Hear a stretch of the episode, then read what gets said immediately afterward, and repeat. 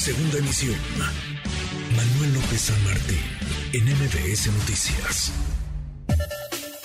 Gibran Ramírez Reyes, en MBS Noticias. La gente que vaya, que sepa que esa es una marcha, una manifestación en contra de nosotros por la política que estamos llevando a cabo en favor del pueblo.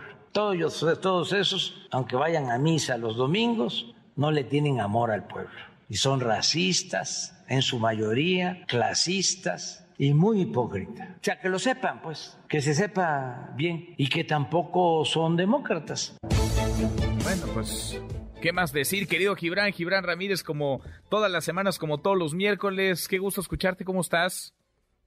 ¿Qué tal, querido Manuel? Pues muy contento de hablar contigo, con nuestro auditorio, como cada semana. Oye, pues ahí está el, el INE en el centro de la conversación, unos marchando en defensa de ese instituto, tal y como está, y otros criticando a quienes van a marchar y criticando al propio instituto. ¿Cómo ves las cosas, Gibran?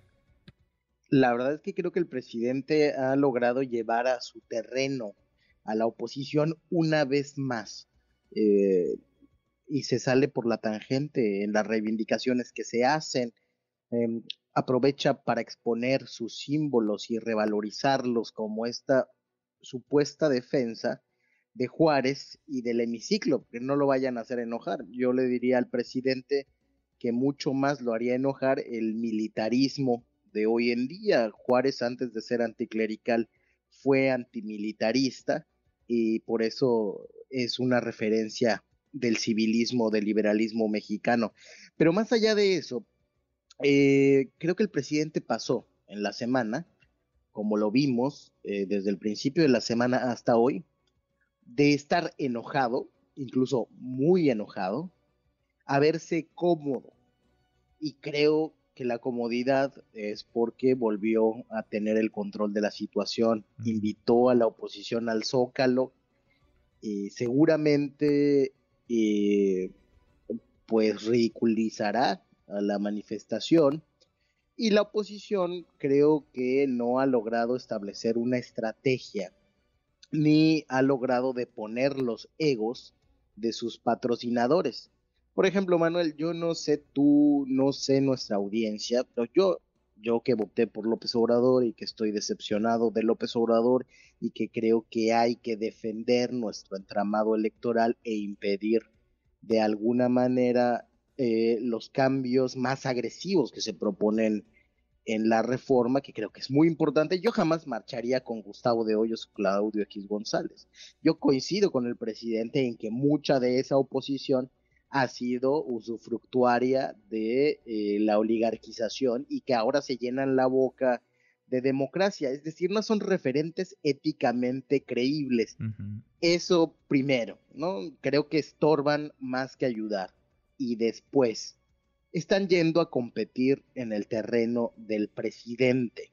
Una marcha es para demostrar fuerza social y hay fuerza social en buena parte de las clases medias, en el círculo rojo, sí, pero no van a competirle la plaza al presidente en los mismos términos. Creo que antes tendría que haber una campaña de concientización muy importante en todos los medios de comunicación, porque eh, el mensaje y el debate se ha estructurado alrededor de la mañana. Sí. Todo mundo dejó que se interpretara la encuesta del INE como una gran derrota para eh, nuestro diseño institucional, cuando lo que había que hacer era criticar al INE por hacer una encuesta tan maleta, con 400 entrevistas telefónicas, con una pregunta sesgada, porque claro que preguntaban si estaría bien elegir a los consejeros, pero no preguntaron si estaba bien que la mayor parte de los candidatos los ponga el presidente y el partido en el poder, que creo que sería el problema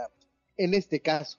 Entonces, estamos en, un terrible escenario, con un poder, con unas ansias de control y de, eh, pues, de destrucción de algunos pilares del pluralismo y una oposición que solo sabe ser conservadora, que no puede hacer estrategias innovadoras, que es incapaz de proponer nuevas caras, voces, programas, de hacer una autocrítica de lo que estuvo mal los últimos años Y entonces lo único que no hay en el horizonte es esa ambición constructiva de algo nuevo, de algo mejor para todos. Sí, sí, sí, sí, porque son interés por todos lados. Acá nos han buscado, no los hemos metido porque así lo hemos decidido, pero nos han buscado varios para asumirse, digamos, convocantes de esta movilización. Y ya te imaginarás quiénes, quiénes son, Gibran. Terminan haciéndole pues, más daño a la causa que están enarbolando, que están abanderando, porque una cosa es que sea el sentir genuino, espontáneo de los ciudadanos y otro es que ya veamos ahí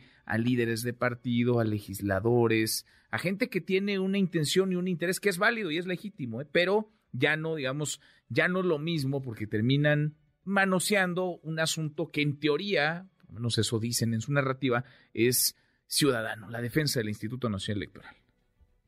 Ah, eh, la gran conquista del pluralismo fue quitar las casillas del control de los partidos y del gobierno. Por eso ahora solo tienen derecho a voz, pero no a voto en el Consejo del Instituto Nacional Electoral.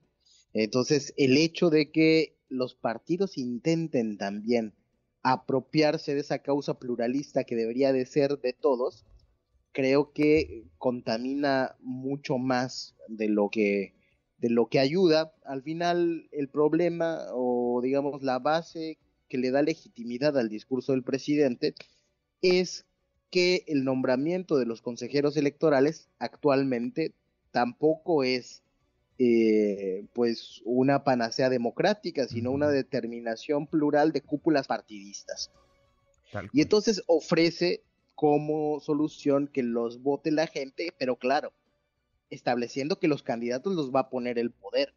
Eh, y no podemos decir que el INE ahora está perfecto, que ese método es el mejor, seguramente tendría formas de mejorarse. Hay algunas de las elecciones de consejeros que fueron ejemplares, como aquella histórica donde salió eh, José Woldenberg y que fue por consenso, que sí había personas ideológicamente diversas, que no fue el vulgar reparto de cuotas partidistas de después, incluido el presente, ¿eh? cuando Morena tuvo la cuota mayor. Entonces sí hay, hay algo que mejorar, pero la verdad es que los actores sin credibilidad le quitan credibilidad a la causa, a la marcha, a las acciones colectivas que se hagan, en lugar de ganar ellos representatividad, que es a lo que aspiran. Tal cual. ¿Qué, ¿Qué tema, qué enredo? Veremos mañana el día 4 y después el 5 de señalamientos y ataques del presidente López Obrador, que trae de nuevo, como dices, el control de la narrativa. El domingo la marcha y la platicaremos. Querido Gibran, abrazo, gracias como siempre. Un abrazo, querido Manuel, hasta pronto. Hasta muy pronto, muy buenas tardes. Noticias.